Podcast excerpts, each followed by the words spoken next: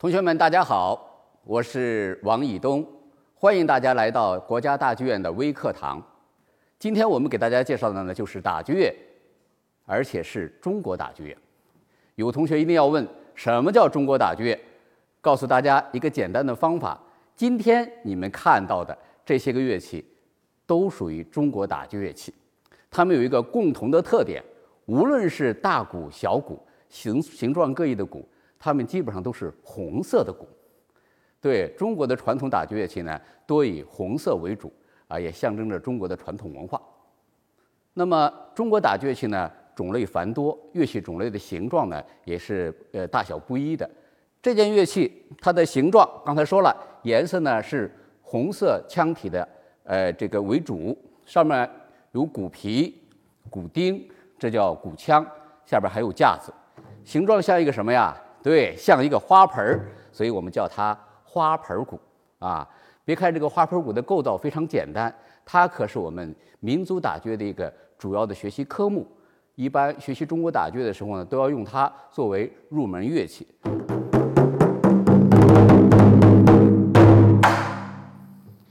你们会发现，别看一个简单的鼓啊，它的音色变化还是非常丰富的。下面就要给大家介绍我身后的这一组非常好看的啊，由各种花纹组成的鼓，它叫排鼓。哦，不要以为是吃的排骨哦，啊，排鼓呢是中国民族打击的一种改良乐器，啊，也是非常好听的。呃，排鼓呢是由呃几个大小不一的鼓排列起来，所以它叫排鼓。啊，它的声音非常好听，我先挨个的给大家展示一下。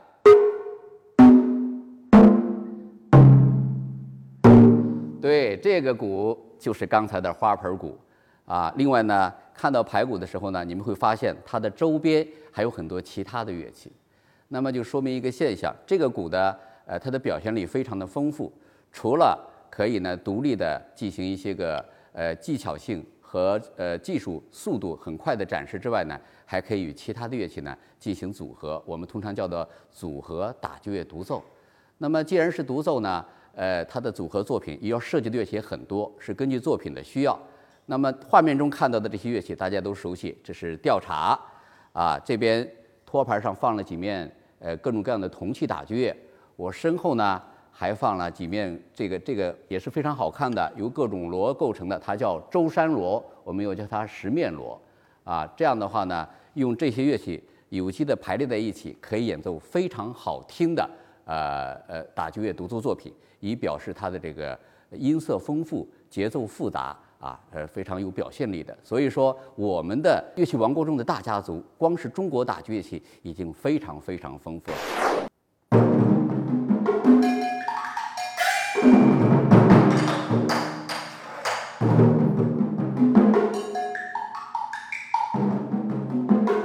同学们，你们看一下，所谓的组合独奏。就是将各种乐器呢有机的摆在一起，进行节奏、音色的呃各种变化啊。当然，有些乐器像这个像这个属于木鱼儿，旁边是吊镲，还有牛铃。那么它们的声音的音色呢都非常独特啊。那么听起来呢，由一个人演奏产生出那么多的音响效果，是不是非常丰富、非常好听啊？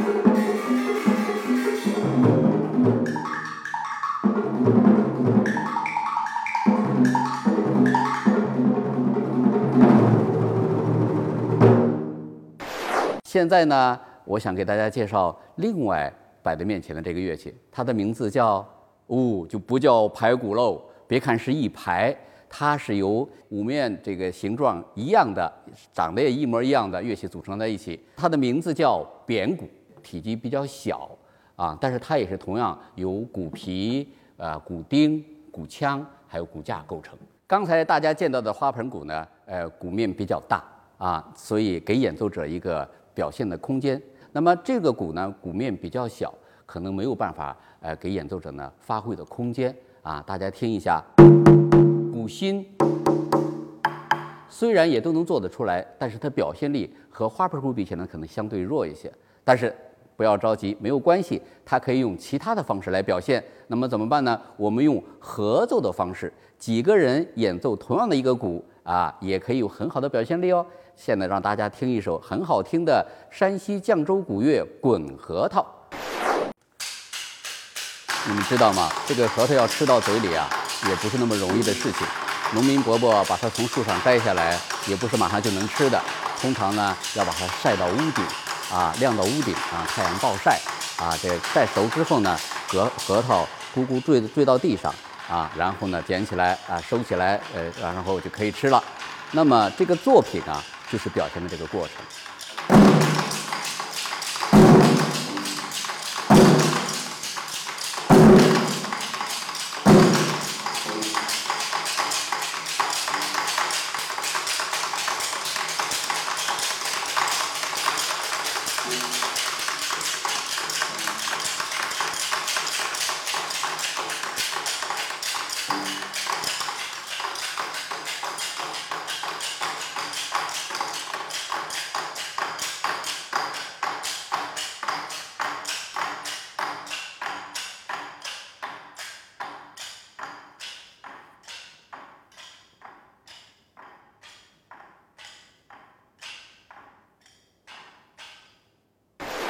呃，演奏滚核桃的姐姐们啊，为什么是姐姐们呢，而不是哥哥们呢？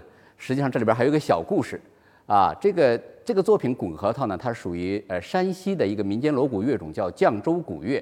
这个作品最先的时候啊，还真的有这样的一个尝试，由一群大哥哥们来演奏。可是呢，那些北方汉子站在这些小巧的鼓面前，做那些很秀气的动作的时候呢，视觉上总有一点怪怪的感觉。后来他们尝试着换了一群姐姐演奏，啊，很漂亮啊。所以说会发现一个问题：很多的作品或者很多的乐器看起来让哥哥演奏和姐姐演奏是不一样的，真的不骗你的，不信吗？好，现在我再给你展示另外一首，这曲子名字叫什么呢？叫《牛斗虎》。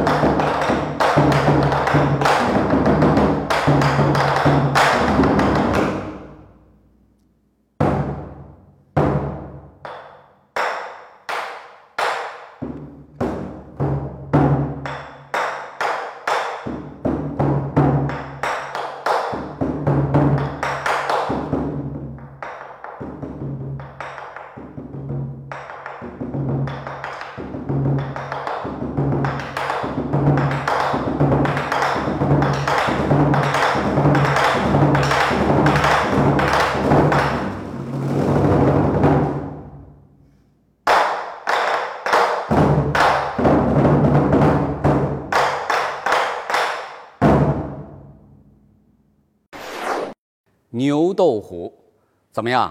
如果说把它换成两个小姐姐打，你是不是觉得差了点意思啊？是啊，所以说我们的作品也好，我们的乐器形状也好啊，还是要依据它的应该有的一个效果来表述的啊。那么好，这首牛斗虎，你有没有分出哪是牛，哪是虎啊？是的，站在我旁边这个，他们通过乐曲的一头一尾就可以很形象的一个动作，咚。如同两个牛的犄角啊，这是牛的声部。那么这边这个这位同学呢，做了一个动作，咚咚，如同老虎匍匐前进的一个动作。我们今天的主题是叫乐器王国中的大家族——中国打击乐器。实际上呢，仅就中国打击乐这一项啊，它的乐器种类有非常多。那么今天我们所见到呢，只是其中的一部分。那么又有同学问了，老师，那你们的民族打击乐专业主要是这些乐器都学吗？实际上，呃，有句话叫做触类旁通，我们呢还是有代表性乐器科目的。呃，首先还记不记得我们的主要科目之一就是那个花盆鼓？对，这是我们一般作为呃基础科目啊必须必修的一个乐器。第二个乐器呢，通常是学习和练习排鼓。对，就是有刚才见到的啊，有有几个大小不一的啊，呃。纹有各种花纹的那种排骨。第三个乐器呢，其实就是我面前的这个呃板鼓了。啊，有有同学熟悉戏曲音乐的人就说：“哎，这不是京剧里边或者戏曲里边用的板鼓吗？你们搞民打的干嘛也要学它吗？”是的，我们这也是我们民族打击专业的一个呃必须要掌握的一个乐器科目。今天呢，我和呃我们的小王老师还有两位同学啊，先给大家呃简单的展示一个呃锣鼓经组合，你们听一下是个什么样的效果。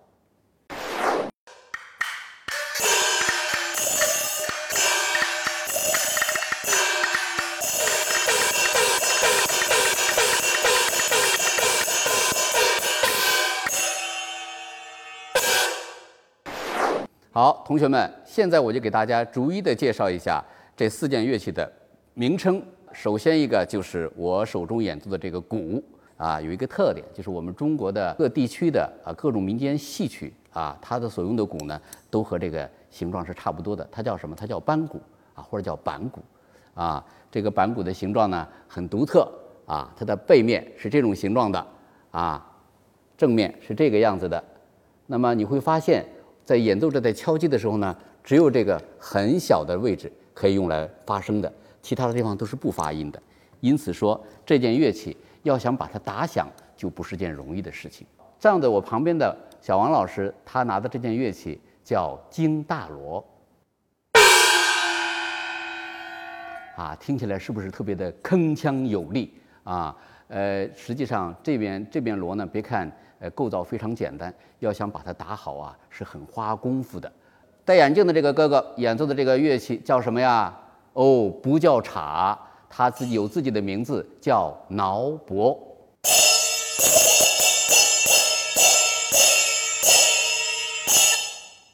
那么最后一位啊，这个姐姐拿的这个锣，它是叫小锣，我们又叫它手锣。因为拿在手中直接演奏嘛，还有一种相对规范的叫做京小锣，因为它大多数在京剧的音乐里边所使用的乐器。听听它的声音，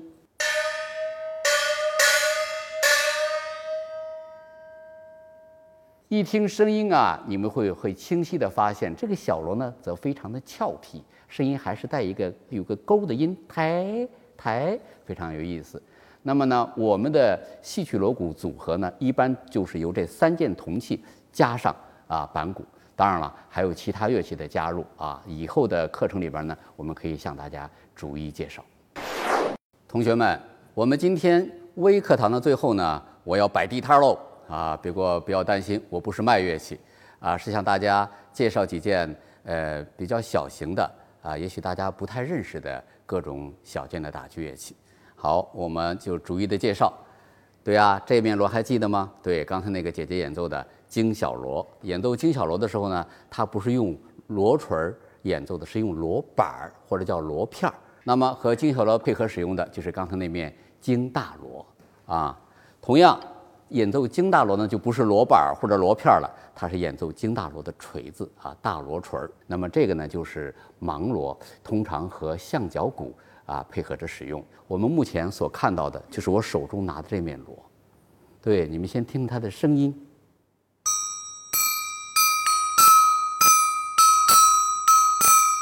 听起来特别像小狗的汪汪叫，是不是？